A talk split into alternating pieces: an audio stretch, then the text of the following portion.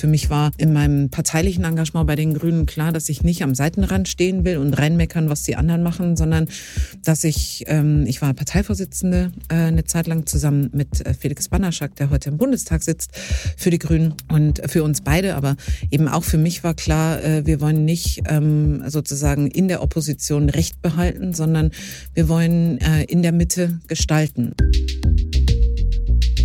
Hallo und herzlich willkommen zu einer neuen Ausgabe von Handelsblatt Disrupt, dem Podcast über neue Ideen, Disruption und die Zukunft der digitalen Welt. Mein Name ist Sebastian Mattes und ich begrüße Sie wie immer ganz herzlich aus unserem Podcaststudio hier in Düsseldorf. Nordrhein-Westfalen hat sich ja viel vorgenommen. Das einstige Kohlerevier soll zu einem Innovationshotspot werden. Für grünen Stahl, für digitale Technologien, für die Industrie der Zukunft. Vorreiter will das Bundesland werden. Und im Mittelpunkt vieler dieser Projekte steht Mona Neubauer, seit knapp anderthalb Jahren Ministerin in NRW für Wirtschaft, Industrie, Klima und Energie. Und all das im Kabinett von CDU-Ministerpräsident Henrik Wüst. Wir sprechen über ihren Weg in die Politik, die großen Pläne der nordrhein-westfälischen Landesregierung, was gute Führung für sie ausmacht und über den Zustand der Grünen. Und dann frage ich Sie noch, ob Ministerpräsident Hendrik Wüst eigentlich ein guter Bundeskanzler wäre.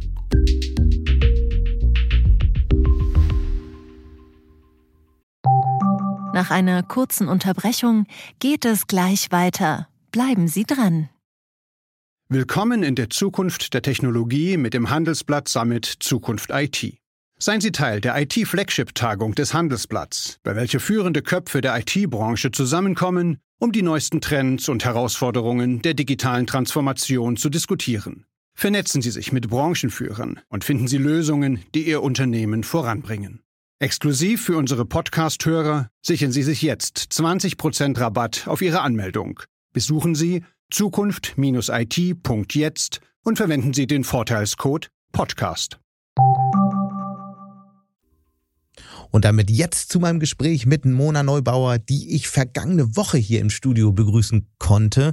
Das allerdings noch bevor klar war, dass die CDU in Hessen die Koalition mit den Grünen aufkündigt und zukünftig lieber mit der SPD arbeiten will. Also wird es zumindest zu diesem Thema heute keine Antworten geben.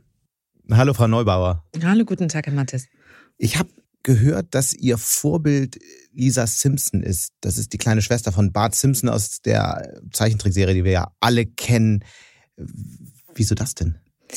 Ach ja, Lisa Simpson finde ich ist eine erstens sehr äh, musische Person. Mhm. Sie ist ähm, sehr wissbegierig, sehr entschlossen und im besten Sinne hartnäckig. Also sie ist innerhalb der Simpson-Familie mit Sicherheit diejenige, die, ich würde sagen, doch am deutlichsten sich politisch äußert und ähm, der auch immer wieder ähm, die Rettung des Planeten äh, ein ehrliches Anliegen ist. Und sie macht das in einer ganz, äh, finde ich, bezaubernden Art. Und ähm, deswegen ist das gar kein schlechtes Vorbild. Welches Alter war das, als Sie das erkannt haben?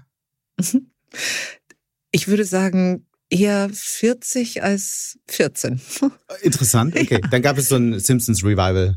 Es gab ein Simpsons äh, Revival und es gibt natürlich irgendwie äh, Vorbilder, äh, die man in der Politik äh, hat. Es gibt die Frage nach, wer ist eigentlich ihr Vorbild, sehr, sehr häufig, ja. gerade in Zeiten des Wahlkampfs. Und äh, die einfache Antwort wäre damals gewesen, irgendeine prominente Politikerin, Parteikollegin oder ähnliches. Davon gäbe es ja auch ausreichende, wo man sagen kann, wow, was zum Beispiel die Unbeugsamen im Bundestag ähm, erreicht haben für die Frauen, sind ja auch wirklich vorbildhaft. Aber ich habe dann mir die Zeit genommen und gesagt, so nee, irgendwie ähm, ist mir, ist mir das eher das Vorbild, mhm. das vielleicht auch ein bisschen, ähm, genau, sich eben nie zufrieden geben, sondern ähm, das äh, bisschen, ja, äh, unkonventionelle Ansonsten hat mich zumindest als Kind immer schwer beeindruckt ähm, äh, Ronja Räubertochter. Ich äh, dachte selber, ich sei Ronja Räubertochter, weil ich äh, sehr äh, idyllisch im ländlichen Raum groß ah, geworden in Bayern. bin. Darauf mhm. kommen wir gleich noch. Ich würde gerne genau. trotzdem nochmal auf die äh, Vorbilder zu sprechen kommen. Ja. Wenn Sie denn äh, eine Politikerin oder einen Politiker wählen müssten, wer mhm. wäre denn dann das Vorbild? Ich glaube, Michelle Obama wäre mein Vorbild. Ich finde, sie hat in der Zeit als ähm, Gattin des Präsidenten wahnsinnig wichtige Botschaften immer wieder in eine sehr vielfältige Gesellschaft, in eine Gesellschaft, die in den Vereinigten Staaten auch damals schon sehr, sehr polarisiert war, gesendet, die ähm, auf die ganzen Angänge, was Hass und Hetze betraf, immer ähm, mit äh, sozusagen Souveränität und ähm, Nervenstärke geantwortet hat und am Ende sehr viel Menschlichkeit in einen überhitzten politischen Diskurs immer wieder reingesendet mhm. hat. Und das sehr selbstbewusst, sehr klug. Ähm, ja, doch, Michelle Obama. Und wie, wie sind Sie eigentlich in die Politik gekommen? Sie haben ja Erziehungswissenschaften, Soziologie und Psychologie in Düsseldorf studiert. War Politik da immer so ein bisschen der Masterplan oder ist es, hat sich irgendwie zufällig mhm. Nee, ich habe äh, Parteipolitik sehr spät angefangen. Also ich war nie in der Jugendorganisation einer Partei. Und ähm, ehrlicherweise war es so, dass äh, Franz Müntefering äh, mich ähm, dazu mobilisiert hat, bei den Grünen aktiv zu werden, als er 2005 gesagt hat, ähm, es wird Neuwahlen im Bund geben nach einer Wahlniederlage in Nordrhein-Westfalen mhm. für damals die äh, Landesregierung, an der die Grünen auch beteiligt waren. Und dann habe ich mir gedacht, also das, was die im Energiebereich da auf den Weg gebracht haben, ich muss die jetzt unterstützen, dass das weitergeht. Mhm. Und äh, war dann äh, in einer Wahlkampfkommission im Kreisverband und äh, genau. Und dann habe ich äh, Leidenschaft und äh, auch politisches Feuer glaube ich, ähm, erlebt, erlebt, wie ähm, der besondere Wert auch einer Parteiendemokratie ähm, an der Willensbildung einer Gesellschaft mitwirken zu können. Das ist ja der grundgesetzliche Auftrag. Und gerade für die Grünen von Anfang an bin ich mit so einer Perspektive reingegangen. Und was, wenn wir uns trauen, uns äh, selber was zuzumuten und ähm, sozusagen unser Potenzial zu erweitern? Ähm, und dafür Mitstreiter zu finden, daraufhin Programmatik weiterzuentwickeln. Das hat mich total fasziniert und ähm, ist äh, für den Moment wirklich äh, eine tolle Tätigkeit. Sie haben sich ja selbst dann auch viel zugemutet und insbesondere jetzt, Sie sind stellvertretende Ministerpräsidentin und Ministerin für die wirklich wichtigen Themen Wirtschaft, Industrie, Klima und Energie. Es gibt mhm. noch ganz viele andere Themen. Warum, wie kam es zu, diesen, zu diesem Portfolio letztlich? Ist das einfach in der Nacht der Koalitionsgespräche ausgedealt worden oder gab es da eine Affinität vorher? Also ich empfinde das, was ich gerade mache, nicht als Zumutung, zumindest nicht für mich ähm, persönlich. Also eher ich, wie Christian Lindner, Sie würden Eintritt dafür zahlen, im Ministerium arbeiten zu können? Nee, so weit würde ich jetzt auch nicht gehen. Ähm, äh, ich tue als Ministerin alles dafür, dass äh, meine Kolleginnen und Kollegen im Ministerium äh, ihre Arbeit weiterhin äh, voller Motivation und äh, gerne machen. Mhm. Aber Eintritt muss dafür äh, in Nordrhein-Westfalen im Wirtschaftsministerium niemand bezahlen. Für mich ist das gerade ein irrsinniges Privileg und äh, ich empfinde das wirklich als Privileg und habe, äh, auch wenn ich jetzt schon anderthalb Jahre äh, Ministerin bin, immer noch irrsinnigen Respekt davor, was ich einfach auch für Gestaltungsmöglichkeiten habe. Für mich war in meinem parteilichen Engagement bei den Grünen klar, dass ich nicht am Seitenrand stehen will und reinmeckern, was die anderen machen, sondern dass ich, ähm, ich war Parteivorsitzende äh, eine Zeit lang zusammen mit äh, Felix Bannerschak, der heute im Bundestag sitzt, für die Grünen und für uns beide, aber eben auch für mich war klar, äh, wir wollen nicht ähm, sozusagen in der Opposition Recht behalten, sondern wir wollen äh, in der Mitte gestalten. Und ähm, diese Frage, wie und wo gibt es Gestaltungsmöglichkeiten mhm. in Nordrhein-Westfalen und wie verbindet man eigentlich das, was mich angetrieben hat als Politikerin, mit dem, was man in Nordrhein-Westfalen an ähm, Gestaltungsoptionen hat, war dann ganz simpel die große Frage der Transformation. Mhm. Also zu zeigen, dass man über Klimaneutralität einen Wirtschaftsstandort zukunftsfähig aufstellen kann. Dafür ähm, bereit zu sein, viel zu arbeiten, ähm, sich als ähm, Ministerin auch in Konflikte reinzustellen, in denen vielleicht vorher nie jemand wirklich sich reingestellt hat. Weil es ja selbst, ne, also wenn alles konfliktfrei wäre, hätten die Dinge sich vielleicht schon anders mhm. äh, ergeben in den letzten Jahren und Jahrzehnten. Dass man aber den Bürgerinnen und Bürgern auch zeigen kann, ich mache mir es hier nicht einfach. Also ich gehe nicht mhm. nur dahin, wo immer alles super ist, sondern vielleicht, mhm, vielleicht, vielleicht mal nochmal zurück zu Ihren ersten Tagen, als Sie dann Ministerin geworden sind. Das, wie, wie viele Mitarbeiterinnen und Mitarbeiter haben Sie insgesamt? Im Ministerium inklusive der nachgelagerten Behörden über 1500. Das ist ja schon eine wirklich große Führungsaufgabe. Ja. Was heißt das? Man ist dann also am Tag nach der Vereidigung, man fängt an, erster Tag. Was sind da so die größten Überraschungen gewesen? Womit haben Sie überhaupt nicht gerechnet? Also das ähm, ich wurde am 29.06.22 vereidigt und ähm, ich habe gesagt, okay, ich will auf alle Fälle direkt äh, die Kolleginnen und Kollegen treffen. So, ich will ihnen direkt sagen, hallo, hier bin ich. Und ähm, habe in meiner äh, Ansprache, die ich äh, draußen auf dem Parkplatz äh, am Wirtschaftsministerium äh, da gehalten habe. Und es sind wirklich auch viele gekommen, obwohl es, keine Ahnung, 17.30 Uhr an einem warmen Sommertag war. Und da habe ich den Kolleginnen vermittelt, dass ich ähm, mit zwei Leitplanken Ministerin sein will, nämlich ähm, Loyalität gegenüber des Koalitionsvertrags und äh, sozusagen damit verbunden auch der Ministerin, aber eben auch Kritik gegenüber der Ministerin, weil ich glaube, ähm, dass wichtig ist, dass man auch äh, Widerspruch zulässt. Das ist mein Selbstverständnis von Führung zumindest. Und dann äh, ist Folgendes passiert. Es war an diesem 30.06. und 1.07. Wirtschaftsministerkonferenz. Nordrhein-Westfalen hatte den Vorsitz und damit war ich die Vorsitzende der Wirtschaftsministerkonferenz Deutschlands. Und ähm, genau, bin dann äh, direkt ähm, nach äh, Dortmund am 30.06. und habe äh, im Schnelldurchlauf die Kolleginnen und Kollegen der anderen Länder kennengelernt und mit denen zusammen dann Beschlüsse beraten und gefasst. Und ähm, was sozusagen wirklich auch wahnsinnig schön war, war, ähm, dass ähm, die beiden Kollegen, die ähm, mich sicher fair, entspannt von A nach B fahren, weil das ist ein Terminkalender als Ministerin, den schafft man nicht mit Fahrrad, Fuß und Bahn, sondern es gibt gut ausgebildete Fahrer und Fahrerinnen dafür. Und ich glaube, das war einfach ein wahnsinnig schöner Moment, dass die mir dann am 1.7., als ich zurückkam, irgendwie so eine so eine Proben von äh, Düsseldorfer Senf geschenkt haben und gesagt haben, sie freuen sich so, dass sie für mich äh, fahren dürfen. Ich habe äh, in auf meiner Internetseite steht, ich habe eine äh, Schwäche für Düsseldorfer Senf. Das stimmt auch. Also die hatten sich schon mit mir auseinandergesetzt und so. Und ähm, das war am Ende, glaube ich, das, was äh, das Ankommen wahnsinnig leicht gemacht hat, dass man mir ganz viel Vertrauensvorschuss äh, auch gegeben hat. Und dann äh, ging es los ähm, direkt mit ganz viel wenn ich das so sagen darf, lernen. Also, ne, weil ich, dass die Regierung oder das Ministerium hört ja nicht auf zu arbeiten, äh, wenn ein Regierungswechsel da ist, sondern es laufen Projekte und so weiter und so fort. Und zu denen muss man dann ja als neue Ministerin äh, was da sagen. Da hat ja nicht jeder auf einen gewartet. Wie, genau. Was waren so die Probleme? Wie, wie kriegt man so einen Laden in den Griff? Darüber, dass man sagt, Loyalität und Kritik. Ich glaube, das ist es. Ich entscheide äh, nicht nach ähm, Parteiinteressen. Äh, ich habe als Ministerin äh, mich dem äh, Wohl der 18 Millionen Menschen in Nordrhein-Westfalen äh, verpflichtet. Hm. Darauf habe ich meinen ähm, Eid geleistet.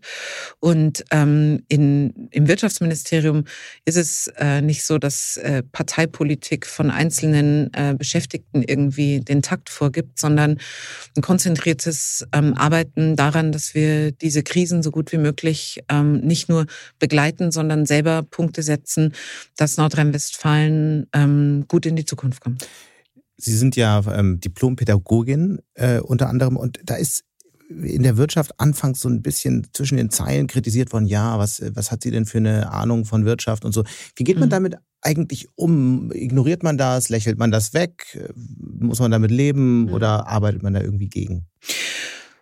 als ich mein Berufsleben begonnen habe in der Energiewirtschaft, ähm, hatte ich ganz viel damit zu tun, immer erst mal ähm, zu zeigen, dass ich auch verstehe, wovon ich spreche, wenn ich über Stromhandel spreche, ähm, wenn ich über äh, Netzentgelte und sowas äh, spreche. Das heißt, vielleicht lernen Frauen gerade in frauenuntypischen Gewerken ähm, auch zu zeigen, mhm. Leute, also inhaltlich ne, bin ich mindestens auf Augenhöhe mit euch. Insofern war das jetzt nichts, was mich äh, überrascht hat oder so. Und ja, es geht jetzt nicht um Killing with Kindness, sondern es ist eine richtige Erwartungshaltung, dass man sagt, äh, kann aber nicht drum gehen, ähm, uns jetzt irgendwie die Bedürfnispyramiden von äh, äh, zu erklären oder oder oder, sondern es muss darum gehen, dass da eine Frau ist, die versteht, ähm, äh, wie ist die Lage, die äh, sich einarbeitet in Dinge, die ähm, äh, zur Zusammenarbeit bereit ist und die vor allem aber einen Kompass mitbringt. Und ich glaube, das war auch der Grund, warum ich damals für mich entschieden habe, ähm, dass ich mir selber das zutraue, weil ich ähm, den richtigen. Haben Sie daran mal gezweifelt oder gab es da irgendwie? Nee, aber das ist ja schon hm. eine Entscheidung. Ne? Also macht Absolut. man nicht so, ach hoppla, was könnte man machen, äh, das, das oder das, mhm. sondern es ist ja schon, also es ist schon groß. Ich will es nur noch mal sagen. Was war so der Moment, als klar war, ich mache das? Mm, das geht, das ging ehrlich gesagt los in der ganzen Frage äh, Spitzenkandidatur der Grünen Nordrhein-Westfalen zur Landtagswahl. Positiv zu Ende gedacht, hätte nämlich genau das passieren können, dass ich eine Möglichkeit bekommen, Ministerin zu werden. Und deswegen, wenn man sich entscheidet, Spitzenkandidatur, macht man dafür ein Angebot an eine Partei oder nicht, sollte man die Dinge bis zum Ende denken. Mhm. Und äh, das bis zum Ende gedacht hat für mich dann äh, bedeutet, dass ähm, ich genau über diese Fragen, die ganz persönlich mit mir als Charakter zu tun mhm. haben, die mich sozusagen ähm, rückversichert haben in mein familiäres Umfeld, in äh, meinen Freundeskreis. So, ne? Sind da Leute, die nicht aufhören, äh, mich als äh, Mona zu begleiten, egal wo die Reise politisch hingeht? Äh, hab ich ein soziales Netz, was mich immer wieder äh, erdet, weil das ja eine Folge ist. Ne? So ein Ministerinnenamt ähm, äh, ist ja mit ausgiebig ausgiebig Status äh, beladen. Und ähm, richtig ist die Erwartungshaltung ähm, aller an Spitzenpolitikerinnen ist, dass die mehr können als Zettel vorlesen, sondern dass die sich ähm, sozusagen die Zusammenhänge erschließen. Dafür gibt es ähm, Fachexpertinnen und Fachexperten einerseits ganz ähm, originär in den Ministerien, aber natürlich auch in den Unternehmen selber, in den Verbänden, mhm. in anderen Ländern, im europäischen Nachbarland. Also man kann sich die Zusammenhänge gut selber erschließen, wo man nicht weiterkommt, auch Einschätzungen ja. Äh, von anderen dazu holen. Und damit ist man dann eben in der Lage, auch Entscheidungen treffen zu können. Die Einschätzungen sind das eine. Das andere ist die politische Idee, die dahinter steckt. Mhm. Sie hatten selbst gesagt, man muss die Sachen auch vom Ende her denken. Äh, denken wir jetzt erstmal mittelfristig. Was ist denn sozusagen das politische Ziel, was Sie konkret für sich haben, für die nächsten vier Jahre, vielleicht für die nächsten acht Jahre? Möglicherweise geht es ja sogar weiter. Die Infrastruktur die Flächen für die Versorgung mit erneuerbaren Energien und in der Perspektive grünem Wasserstoff einem starken Wirtschafts- und Industriestandort Nordrhein-Westfalen ermöglicht zu haben.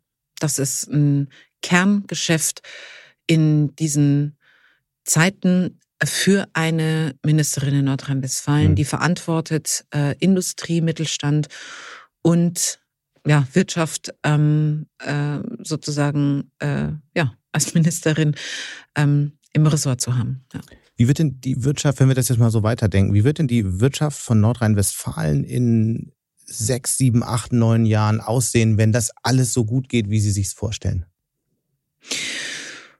Wir werden noch immer in einem äh, Marathon sein weil diese ganze Frage. Also mitten in der Transformation. Wir werden mitten in der Transformation sein und ähm, ich sag mal, wenn man Nordrhein-Westfalen und seine Geschichte äh, genauer betrachtet, ist Nordrhein-Westfalen ja nicht erstmalig jetzt in einem transformativen Prozess. Wir haben große Umbrüche in der Montanindustrie ja bereits sozusagen ähm, hinter uns mhm. oder sind immer noch in der ähm, sozusagen im Aufbau äh, von Neuem. Wir sind da äh, nicht unerfolgreich. Also wir haben es ja geschafft, dass im Ruhrgebiet äh, eben neue Branchen äh, sich ähm, äh, etablieren. Wir haben da einen großen Schwerpunkt Gesundheitswirtschaft. Wir sind ähm, aber jetzt gerade natürlich in einer Frage, eine wirklich höchst attraktive Region zu sein im Herzen Europas, aber eben auch äh, in einem Europa, was im globalen Wettbewerb steht. Die Wahrheit ist aber auch, diese Transformation, wenn man nochmal zurückschaut, mhm.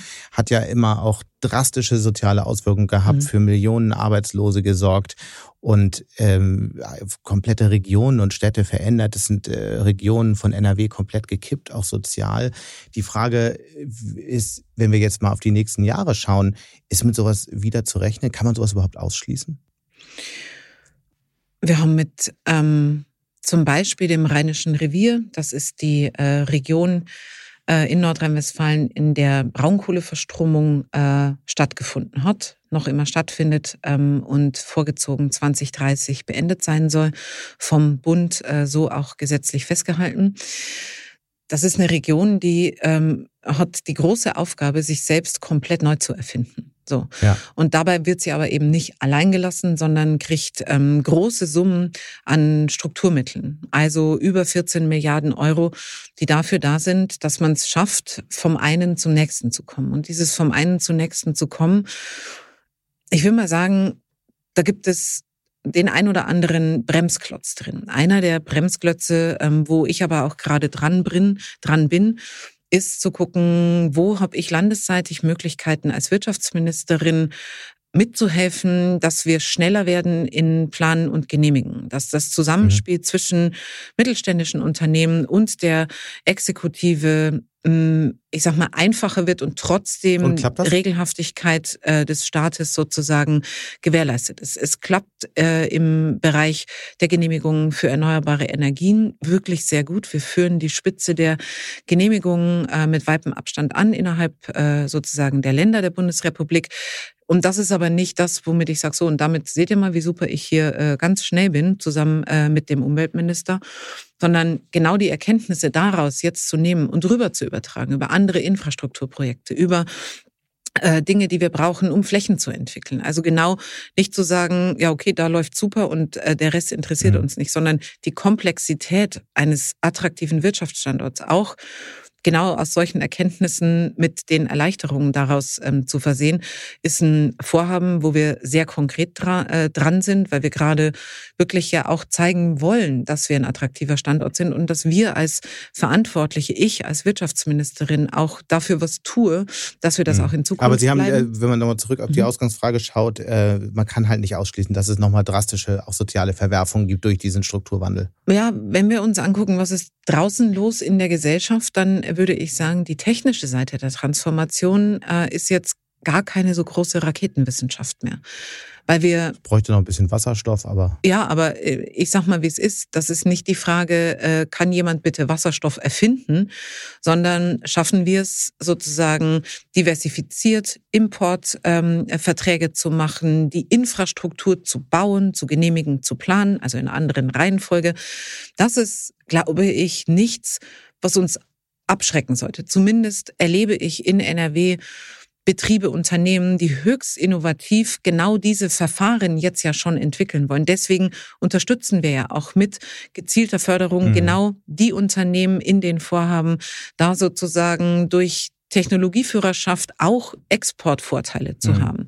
Was aber ein wesentlicher Punkt ist, der in der Transformation eben ähm, nicht geringer zu schätzen ist, ist, dass die Menschen in dieser Transformation mitgenommen werden. So und äh, damit meine ich Wirksamkeit erfahren. Deswegen ist es gut, wenn es Angebote gibt. Jetzt also zum Beispiel in der Frage des äh, Stromerzeugens, das ähm, aus dem Bundeswirtschaftsministerium von Robert Habeck in einer wirklichen Affengeschwindigkeit die Gesetze so verändert werden, dass sie einfacher anwendbar werden für Privatnutzer, für Mieterstrommodelle, für mittelständische Unternehmen, die von der einen mhm. Grundstücksgrenze zur nächsten. Dafür hat es ja tatsächlich viel Lob gegeben. Gestern gab es dann nochmal neue äh, Vorschläge auch äh, von der Bundesregierung, neue Pläne, Bürokratie äh, zu vereinfachen. Ja. Sind Sie damit zufrieden? Reicht das schon? Es ist ein Anfang, würde ich okay. sagen. das heißt, von, von dem, was wir erreichen müssen, wie viel Prozent haben wir geschafft? Bürokratieabbau? Ja, dafür müssten wir erstmal. Äh, 30, 35? Äh, nö. Da, Geht noch nicht. Nee. Mhm. Sie sind hier in NRW ja in einer Koalition mit der CDU. Wie läuft's so? Konstruktiv. Hm. Verstehen Sie sich gut? Ja. Wie, wie hilfreich sind da so äh, für, für diese traute Zweisamkeit dann Kommentare von Friedrich Merz, der ja die Grünen zuletzt als Hauptgegner bezeichnet hat? Das ist die Entscheidung von äh, Friedrich Merz, ähm, mhm. sich strategisch äh, eng aufzustellen. Ich kann ähm, hier äh, mit unserem Koalitionspartner der NRW-CDU nicht feststellen, ähm, ganz aktuelle Umfragen gingen das auch nicht her, dass es in irgendeiner Art und Weise ähm, ein Zweifeln an unserer äh, an unserem Koalitionsvertrag gibt. Und ich will sagen, weil das ja also für Nordrhein-Westfalen vielleicht auch eine Nummer ist. Es gab bisher entweder SPD und Grüne oder CDU und FDP. Und irgendwie ist die Geschichte von Nordrhein-Westfalen dadurch immer ein Stück weit, SPD und Grüne haben was gemacht und CDU und FDP sind gekommen und gesagt, so, wir machen es genau anders. Und dann gab es einen Regierungswechsel und dann ging es wieder in die andere Richtung. Und das hat dem Land, glaube ich, ein bisschen auch an Geschwindigkeit genommen. Und die Chance, die wir ja gesehen haben als Grüne in der Koalition mit der mhm. CDU, ist zu sagen, wir reichen uns über eine Brücke, die Hand und ähm, versuchen genau sozusagen mit der Kraft der Relevanz der Grünen und der Kraft der Relevanz der CDU Dinge, die ich als Probleme im Status quo bezeichnen würde, zu lösen. Und die Bindewirkung, dadurch, dass es vermeintlich unterschiedliche Lager sind, eben zu erhöhen. Und das ist ähm, das, was wir glauben, äh, alle Anstrengung ist, alle Anstrengungen wert ist, die alle Kolleginnen und Kollegen im Kabinett, die Abgeordneten, die in der Partei aktiven, ähm, gerade eben auch in diesen durchaus ja herausfordernden hm. Zeiten ähm, äh, äh durch fleißige Arbeit. Ähm, Wäre das dann auch zeigen. ein Modell für einen Bund aus Ihrer Sicht? Klingt ja fast wie so ein Plädoyer dafür. Äh, ich ganz ehrlich glaube ich, hängt das schon auch immer mit Personen zusammen. Und ähm, in NRW haben wir Personen, die ähm, sich respektvoll begegnen.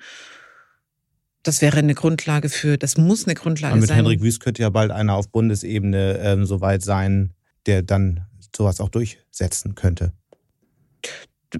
Kann, kann Herr Henrik Wüst Kanzler? Henrik Wüst kann äh, Ministerpräsident hier in Nordrhein-Westfalen. Mein Eindruck ist, er hat auch äh, eine große Freude und Leidenschaft, ähm, äh, hier in Nordrhein-Westfalen mit den Grünen zusammen zu gestalten. Mhm. Ähm, ich glaube, alle äh, jeweils äh, von der anderen Seite sagen, das ist jetzt schon manchmal auch wirklich hui, äh, dass es äh, bei uns ums konstruktive Lösen von Problemen aber man und hört so ein bisschen raus, diskutiert wird. Man, wird, man hört so ein bisschen raus, Sie würden es Wüst schon ein bisschen zutrauen. Naja, also jetzt mal ernsthaft, er ist Ministerpräsident in Nordrhein-Westfalen. Ist jetzt schon nicht das Schlechteste, ne? Also, ja. Wäre das was für Sie, Bundespolitik? Ich bin leidenschaftlich gerne ähm, Ministerin. Das sind ja so Sätze, die man sich dann, die man dann so sagt. Ähm nee, ich sage das nicht nur so, sondern mhm. ich meine das so. Und ich mhm. kann Ihnen auch sagen, vielleicht äh, tatsächlich ganz konkret, ähm, warum ist das für mich gerade wahnsinnig, äh, wirklich privilegiert und toll, was ich machen kann. Ich war ähm, gestern Abend eingeladen zum Kamingespräch der äh, Betriebsräte von äh, ThyssenKrupp. Und das sind Formate, in denen gerade eine Landeswirtschaftsministerin sehr, sehr nah mitkriegt, wie ticken eigentlich gerade die Beschäftigten, so, ne? wie, was muss Transformationspolitik leisten, damit die weiterhin an der Stange bleiben, grünen Stahl für Duisburg zu fordern. Und deswegen glaube ich, hat Transformationspolitik ganz viel damit zu tun, nah dran zu sein. Mhm ähm, Aber auch die Menschen wirklich zu erreichen und mitzunehmen. Ich meine, wenn wir uns ja. an das große Heizungsgesetz erinnern, mhm. ist es ja eigentlich genau das Gegenbeispiel. Wir haben gesehen, das hat, äh, die Menschen wurden nicht mitgenommen. Es mhm. war ein Riesenschock für viele. Die äh, Umfragewerte der Grünen sind, sind drastisch eingebrochen in der Zeit danach. Die AfD ist hochgegangen. Was haben Sie aus der Zeit damals gelernt? Mm, ich glaube, eine Erkenntnis hat sich einfach verfestigt. Das ist ähm, die, ähm, Klimaschutz im Abstrakten fällt uns als Gesellschaft jeder. leichter als und wenn man spürt Klimaschutz im Konkreten. Und jetzt? Und deswegen, wir hatten es vorher schon von der Frage ähm, äh, gesellschaftlicher Verwürfnisse. Äh, gibt es Gewinner, Verlierer im Zuge der Transformation? Ich glaube, die wichtige Antwort, die ähm, zur Transformation gehört, ist die der gerechten Lastenverteilung. Mhm. Also Teilhabe und Selbstwirksamkeit für Bürgerinnen und Bürger in Krisenzeiten. Also zu merken, es wird sich darum gekümmert, dass mir die Mobilität von A nach B auch unabhängig von dem eigenen Auto ermöglicht. Weil das ist ja die nächste große Diskussion. Ich meine, jetzt haben alle verstanden, okay, da passiert was in unseren Heizungskellern. Mhm. Aber was, wenn die Menschen wirklich verstehen, dass sich die Mobilität verändern wird? Und die muss sich ja verändern. Mhm. Wenn die Fahrzeuge, die wir jetzt fahren, mhm. sich die meisten Menschen diese Fahrzeuge nicht mehr leisten können, weil durch den CO2-Preis der Kraftstoff so wahnsinnig teuer geworden ist.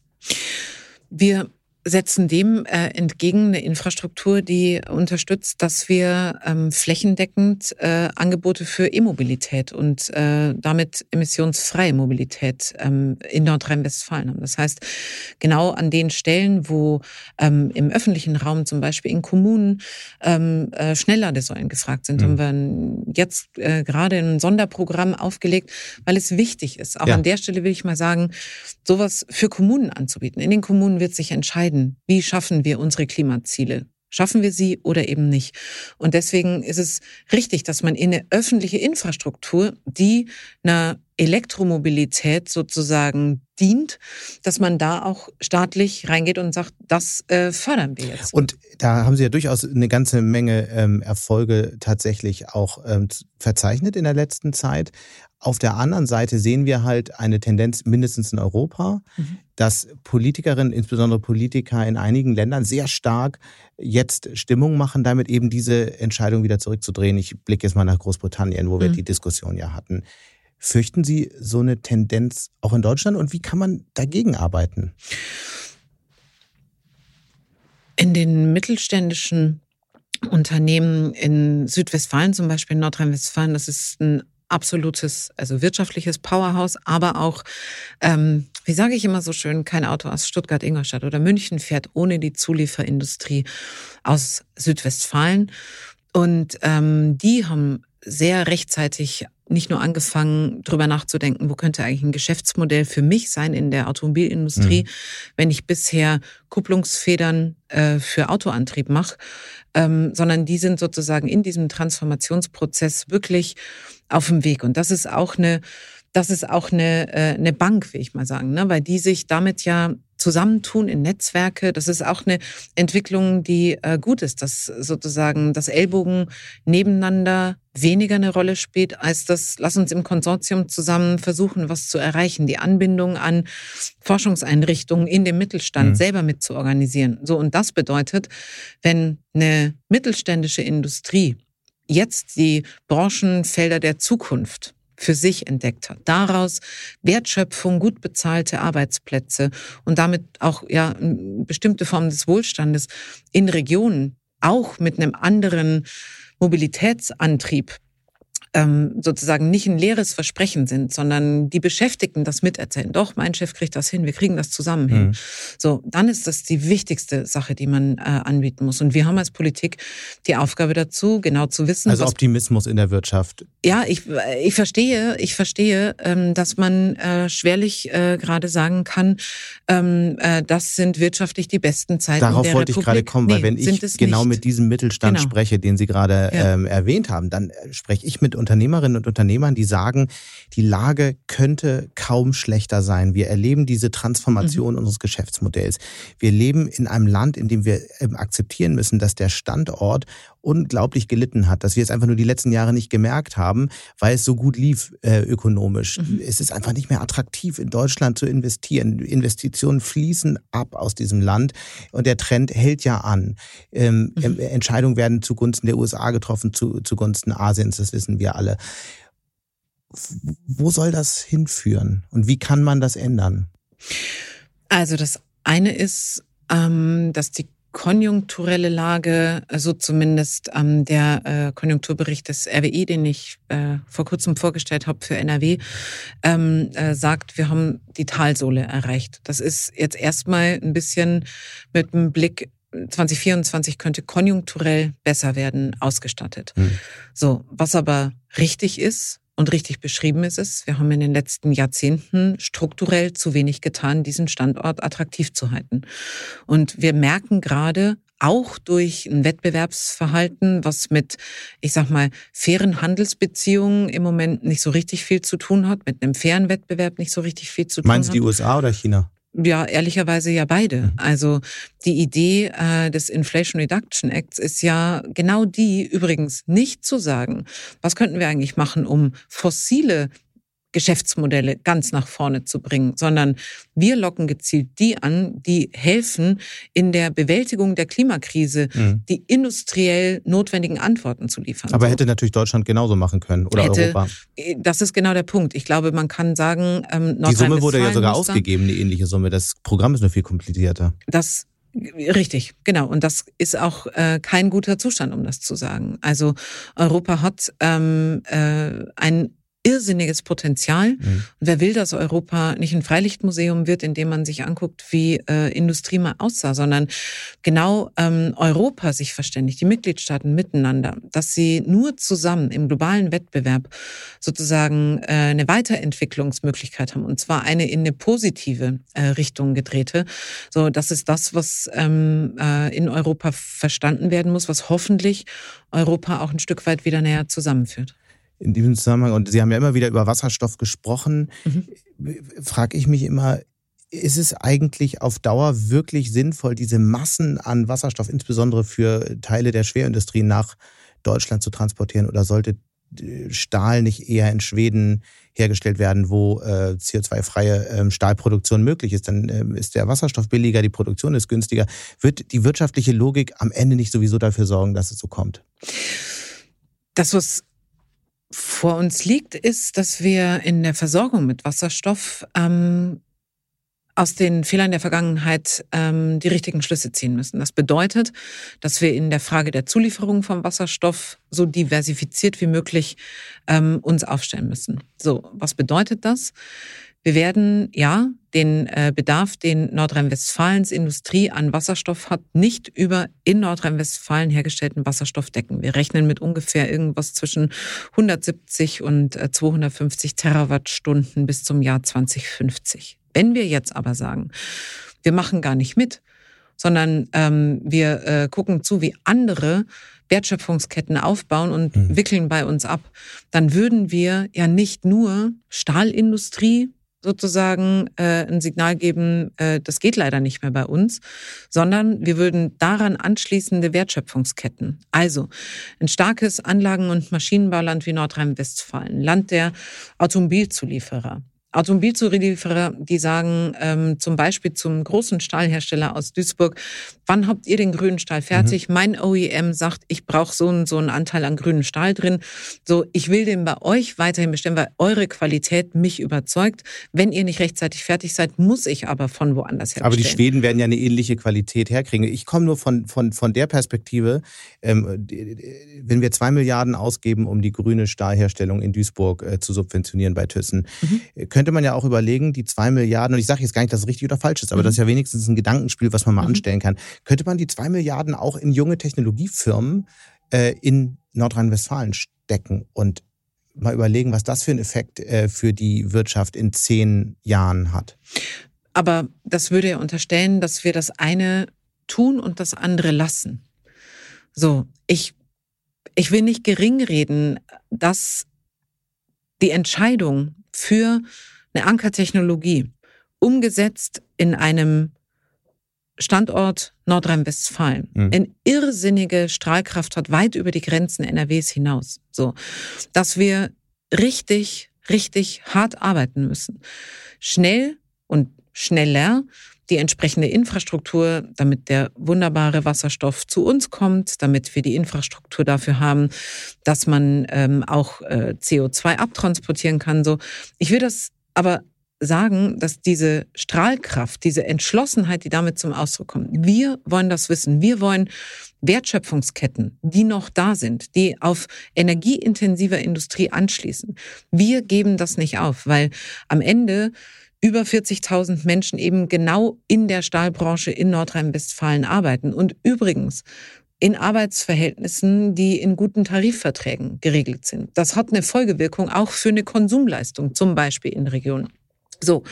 Und diese Wertschöpfung haben wir ja ergänzt im Ökosystem um das, dass wir im Bereich von äh, Startups, gerade im Bereich äh, Green Tech, eben äh, unsere Unterstützungsmaßnahmen, unsere Ideen, wie kriegen wir eigentlich mit der landeseigenen Förderbank auch mehr ähm, Venture Capital in diese Szene rein, weil wir ja genau wollen, dass die, die heute die guten Ideen haben, die ausgebildet werden an einer der zig Hochschulen in Nordrhein-Westfalen, dass die die hier zum erfolgreichen Business Case verwandeln. Und deswegen ist es nicht eine Frage, Tschüss mit dem Alten und Juhuda ist was Neues, sondern Transformation meint, dass über das, was an Innovationen und Ideen entsteht, die Brücken gebaut werden müssen. Einerseits in die Industrie, aber ganz wichtig eben auch in den Mittelstand, dass der mit davon profitieren kann, dass wir ja exzellente Forschung hier haben und das in Anwendung zu bringen. Heute in NRW die Dinge,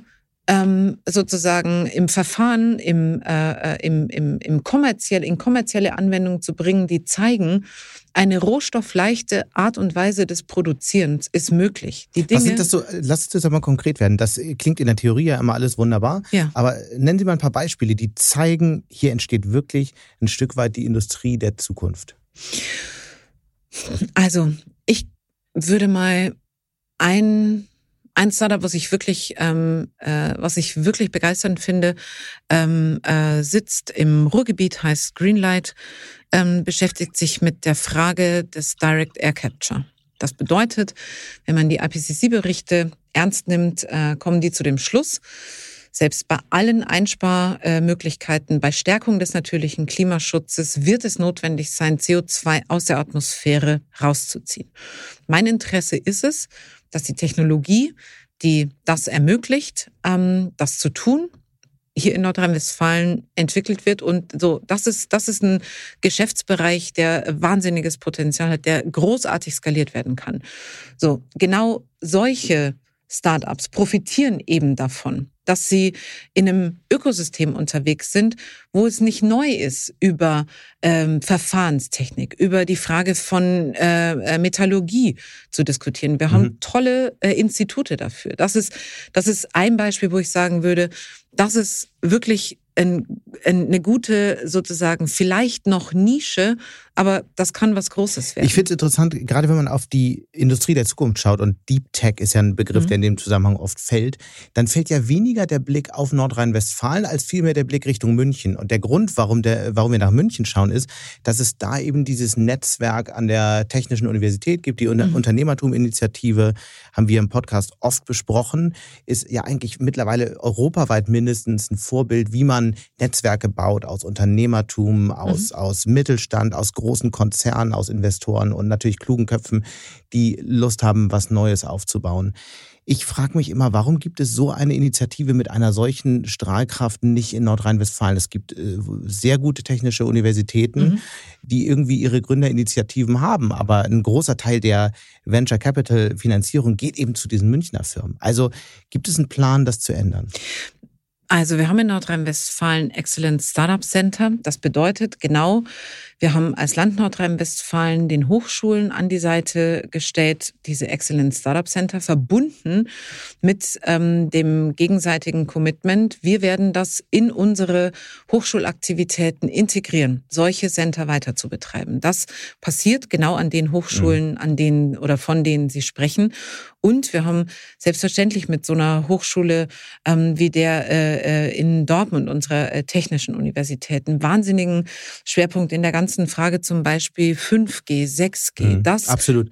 Aber darf ich da nochmal einhaken? Der, ja. der Punkt ist ja, äh, und das ist ja das, was München so erfolgreich macht, dass es eben kein ähm, Unternehmerzentrum an der Universität, sondern es ist eine privatwirtschaftliche Initiative, damals initiiert von Susanne Klatten. Ja. Müsste man nicht eigentlich Unternehmerinnen und Unternehmer, es gibt ja nun wirklich sehr viele Köpfe, die sich auch Gedanken machen über die Zukunft, einmal zusammenholen und sagen, lass uns jetzt gemeinsam so ein Netzwerk aufbauen. Wäre das nicht ein tolles politisches Projekt? Absolut. Ähm, äh, ähm, vielleicht kommt man da ein Stück weit ähm, äh, an der Stelle nicht zu spät, aber es gibt äh, zum Beispiel in Essen ähm, das BRIC, das ist eine Initiative, die aus der RAG-Stiftung heraus ähm, äh, äh, initiiert wurde, wo äh, mit äh, zwei tollen Geschäftsführerinnen, die selber äh, alles mitbringen, wo ich sagen würde, äh, was man braucht, nämlich einmal die Venture Capital Seite, einmal die mhm. eigene Erfahrung erfolgreich gegründet und so weiter und so fort, ähm, die genau in dem Sinne jetzt äh, privatwirtschaftlich da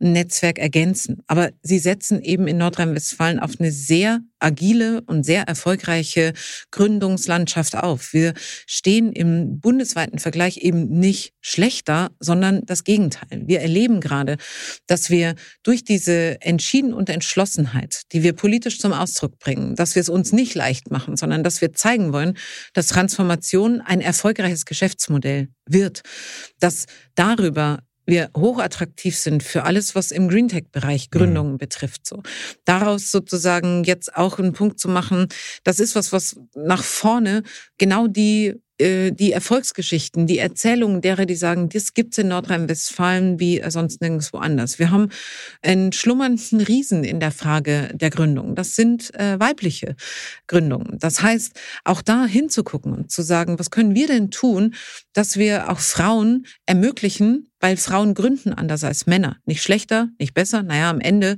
tatsächlich, wenn sie gründen, mit einer höheren Erfolgswahrscheinlichkeit, aber sie gründen erstmal anders.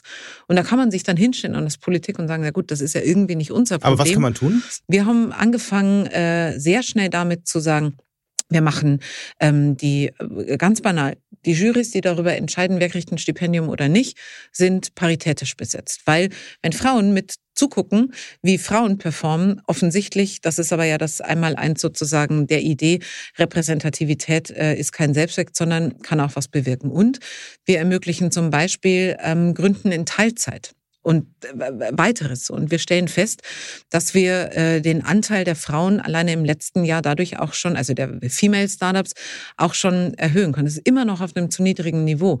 Aber ich finde, ähm, so viele vielfältigste ähm, Menschen in NRW.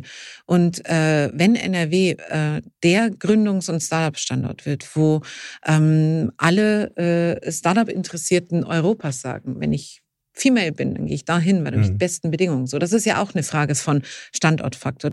Da eben auch entsprechend ähm, Unternehmertum und Unternehmerinnentum der Zukunft ähm, den Weg zu bereiten. Mhm. Nach einer kurzen Unterbrechung geht es gleich weiter. Bleiben Sie dran. Bist du auf der Suche nach Inspiration und Netzwerkmöglichkeiten? Dann ist das Summer Camp der Handelsblatt Media Group genau das Richtige für dich. Treffe über 800 EntscheiderInnen, nimm an interaktiven Workshops teil und werde Teil der einzigartigen Camp Community. Wir wollen gemeinsam mit dir die Zukunft unserer Wirtschaft gestalten und aktuelle Herausforderungen angehen. Erfahre mehr und sichere dir noch heute dein Ticket auf hmg-summercamp.de. Ich würde gerne als ähm, letzten Punkt nochmal äh, über die Grünen selbst sprechen. Die hier in, in, in ähm, Nordrhein-Westfalen kriegen ja äh, ganz gute Noten, stehen ungefähr auf dem ähm, in Umfragen dem Ergebnis, das sie bei den letzten Landtagswahlen auch erreicht hatten. Mhm. Wenn wir aber auf die Landtagswahlen in Bayern und Hessen schauen, ist das Ergebnis schon äh, ja, extrem enttäuschend gewesen für die Grünen. Wie erklären Sie sich das? Haben Sie, äh, welche Fehler haben Sie gemacht, dass es so weit kommen konnte? Wir sind nicht ähm, durchgedrungen für diese Zeit, in der wir gerade alle sind, ähm, die Antworten zu liefern, die ähm, gefragt werden. Also und erwartet werden. Was haben so. Sie denn gelernt? Also Sie haben das mhm. bestimmt genau angeschaut, insbesondere in Hessen, weil da äh, die Re äh, Grünen in der Regierungsverantwortung. Was haben Sie mitgenommen und was versuchen Sie hier anders zu machen, damit es Ihnen nicht ähnlich ergeht? Alle staatstragenden Parteien inklusive der Grünen müssen verstehen, dass ähm, wenn Studien sagen, die Handlungsfähigkeit des Staates wird von Bürgerinnen und Bürgern nicht mehr erkannt, mhm. dass man das nicht. Ähm, die Zahlen sind ja wirklich katastrophal. Ja, und das ist aber, also ich sag mal, ist halt jetzt nichts, wo man sagt, so, das kommentieren wir alle äh, äh, drei Tage lang und dann ist ja auch irgendwie wieder gut. Sondern genau, also jetzt zu liefern, jetzt zu sagen, wir haben verstanden. Mhm. Jetzt nicht zu sagen, wir verpacken irgendwas in schöne Überschriften und am Ende passiert aber nichts, sondern Handlungsfähigkeit zu zeigen. Handlungsfähigkeit zu zeigen und die Bereitschaft zu zeigen, auch sich selber was zuzumuten. Mhm. Das ist, glaube ich, die Konklusion, die man daraus schließen muss. Staatstragende Parteien müssen alles dafür tun, dass diejenigen, die den Nährboden, der durch die verunsichernden Zeiten ja nicht ähm, weniger geworden ist und der perfekt genutzt wird von denen, die rechtsextrem, die populistisch arbeiten, dass denen der Nährboden entzogen wird. Mhm. Weil am Ende, die Sache ist vollkommen klar. Populistische Parteien haben ein Ziel, Probleme zu wahren, weil sie nur wegen der Probleme Zulauf bekommen. Und sie wollen Probleme lösen. Was äh, und einer der, ich meine, es wird viel über Bürokratie gesprochen. Mhm. Es wird äh, viel über Inflation und so weiter gesprochen. Aber ein Thema, wo die Handlungsfähigkeit des Staates von vielen eben nicht gesehen wird, ist bei der Flüchtlingspolitik. Ein besonders kritisches Thema ja auch für die Grünen, die sich mit ähm, harten Schritten da schwer tun. Wie müssen sich da auch die Grünen verändern, damit es nicht zum Eindruck kommt, die Grünen würden äh, die Handlungsfähigkeit an der Stelle behindern? Die Grünen haben in der äh, Migrationspolitik ähm, aus guten Gründen äh, die Fähigkeit zur Differenzierung. Und die Fähigkeit zur Differenzierung soll nichts anderes bedeuten, außer dass die Grünen Humanität, Ordnung und Begrenzung als einen Dreiklang sehen. Und die Humanität eben äh, auch eine Rolle spielt. Und ähm, deswegen. Ähm, Begrenzung eher bei einigen nicht so sehr kann Ihnen nur sagen, dass was äh, meine Parteivorsitzenden auf Bundesebene gemeinsam mit den anderen staatstragenden Parteien geäußert haben, genau nach der mhm. Landtagswahl in Hessen, beinhaltet das Wort Begrenzung. Und für mich äh, ist das ein deutliches Zeichen, dass ähm, da unsere Bundesvorsitzenden eben ähm, auch in der Lage sind, äh, die Dinge so zu beschreiben, wie sie politisch bewertet mhm. werden. Also es gibt ja jetzt eine ähm, interessante Neuentwicklung. Sarah Wagenknecht im Parteibündnis wir wissen noch nicht genau, was dabei jetzt wirklich rauskommt. Aber es gibt ja eine Debatte, die ähm, folgendermaßen läuft. Äh, die einen sagen, naja, es ist ähm, ganz schrecklich, noch, noch eine populistische Strömung. Die anderen sagen, hm, vielleicht ist gar nicht so schlimm. Denn das ist eine echte Alternative für einige äh, zur AfD. Wie blicken Sie da drauf? Also diese, also ich empfinde keine Freude über eine weitere populistische Partei. Ob da strategisch dabei rauskommt, dass äh, sich im äh, äh, Lager der Populisten Stimmen dann anders mhm. verteilen, mhm. okay, das kann passieren. Aber der Zustand ist kein guter, weil am Ende, also ganz zu Ende gedacht, entstehen Wahlergebnisse. Was macht man dann damit? Also, ne, wie, wie wird dann sozusagen Handlungsfähigkeit durch Koalitionsbildung möglich? I don't know.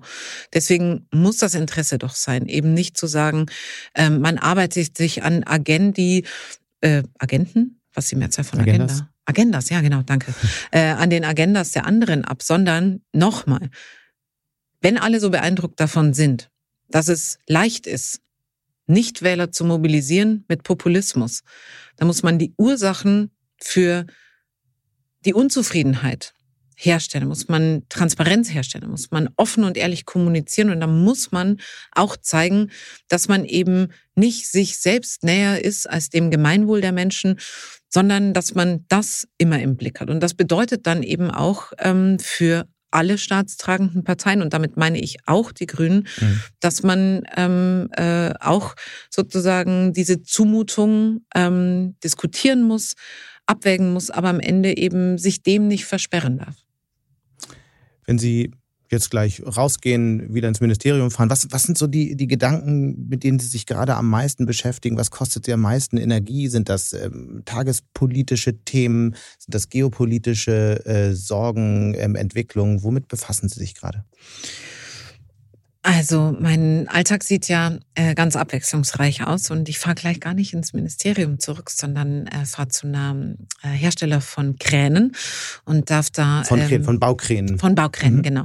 Und ähm, darf da äh, eine sozusagen technologische Neuentwicklung äh, mir zeigen lassen und mit denen in Austausch gehen über Energiekosten, Standardbedingungen und so, nehmen da wieder viel mit Konkretes, um äh, es dann äh, in Umsetzung zu bringen und ähm, danach folgen noch, weiß ich nicht, wie viele Termine heute, aber das, was ehrlicherweise uns gerade äh, stark umtreibt, uns weiß ich nicht, aber mich zumindest, ist ähm, einfach die äh, Sorge um äh, die Entwicklung im Nahen Osten. So. Und auch die Sorge um äh, die Sicherheit unserer jüdischen Freundinnen und Freunde hier mhm. in NRW, äh, in Deutschland, äh, aber ehrlicherweise ja auch äh, weltweit. Und dass ähm, das sozusagen jetzt eine weitere Verunsicherung ist, wieder eine Krise, wieder was, wo man nicht ausschließen kann, dass sich das auch auf unsere also ganz konkret auf unsere Wirtschaft auch wieder auswirken wird. Weil wenn der Iran im Ölpreis äh, was tun will, dann kann er das tun und dann hat das Auswirkungen auf uns, auf unsere Mobilität übrigens mhm. auch. Das vielleicht, ich das noch zum Abschluss sagen darf. Wenn man sich denkt, warum redet Neubauer eigentlich immer und so viel über die erneuerbaren Energien?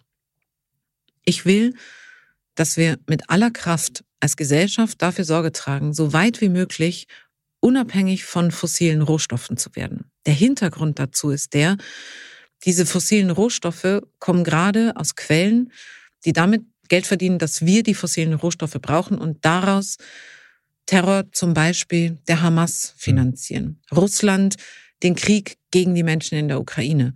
Das heißt, erneuerbare Energien auszubauen, Widerstandsfähigkeit in der Energieversorgung deutlich zu erhöhen. Aber die Energien müssen dann kommen. Ne? Das macht natürlich keinen Sinn, das auszutauschen gegen Strom, den man dann aus Frankreich importiert. Ich oder aus Ihnen, Polen oder Tschechien. Ja, aber das ist, also äh, um Gott sei Dank äh, haben wir in äh, Europa äh, eine europäische Stromhandelsbörse. Sonst hätten die ähm, Nachbarn in Frankreich letzten Winter, als alle Atomkraftwerke äh, in der Revision mhm. waren, ganz schön äh, geguckt. So, also es ist gut, dass wir ein europäisches Stromhandelssystem haben. Und es ist notwendig, dass Europa den Ausbau der Erneuerbaren, den, Aus den Ausbau eines Klimaneutralitätsnetzes, das Vernetzen von Pipelines für Wasserstoff mhm. und äh, CO2 miteinander denkt und so schnell wie möglich umsetzt, dass wir Lösungen dafür finden, wie äh, kriegen wir sozusagen die vielen, vielen Milliarden, die wir dafür brauchen. Das wird keine öffentliche Hand alleine leisten können. Aber es gibt ja durchaus Kapital, was auf der Suche ist nach guten Invests. Und da würde ich sagen, in eine langfristige Invests in eine nachhaltige Infrastruktur können auch einfach ein Angebot sein, hier ähm, einen attraktiven Standort mit zu unterstützen in Zukunft. Und bei all den Dingen, die uns auch Sorgen machen. Was stimmt Sie trotzdem optimistisch? Die Begegnung mit den Menschen in all ihrer Vielfalt.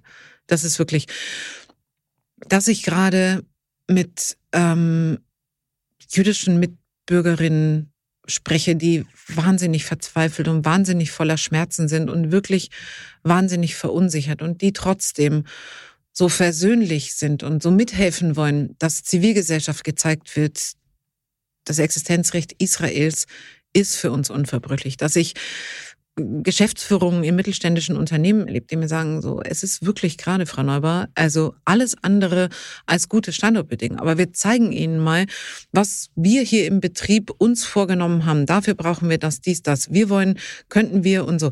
Das alles, also das offensichtlich, das Resignieren, nicht gewinnt bei den Einzelnen. Das macht mich optimistisch. Vielen Dank bis hierhin. Und wir sagen jetzt mal äh, viel Spaß bei den Baukränen. Vielen Dank. Und damit sind wir auch schon wieder am Ende von Handelsblatt Disrupt. Wie immer freue ich mich über Kommentare in der Handelsblatt Disrupt LinkedIn-Gruppe oder senden Sie mir gerne eine Mail. Die Details finden Sie in den Show Notes. Danke an dieser Stelle auch für die Unterstützung von Lukas Teppler und Regina Körner und Migo Fecke von professionalpodcast.com, dem Dienstleister für Strategieberatung und Podcastproduktion. Wir hören uns dann nächste Woche Freitag wieder. Bis dahin wünsche ich Ihnen interessante digitale, aber natürlich auch analoge Zeiten. Ihr Sebastian Mattes.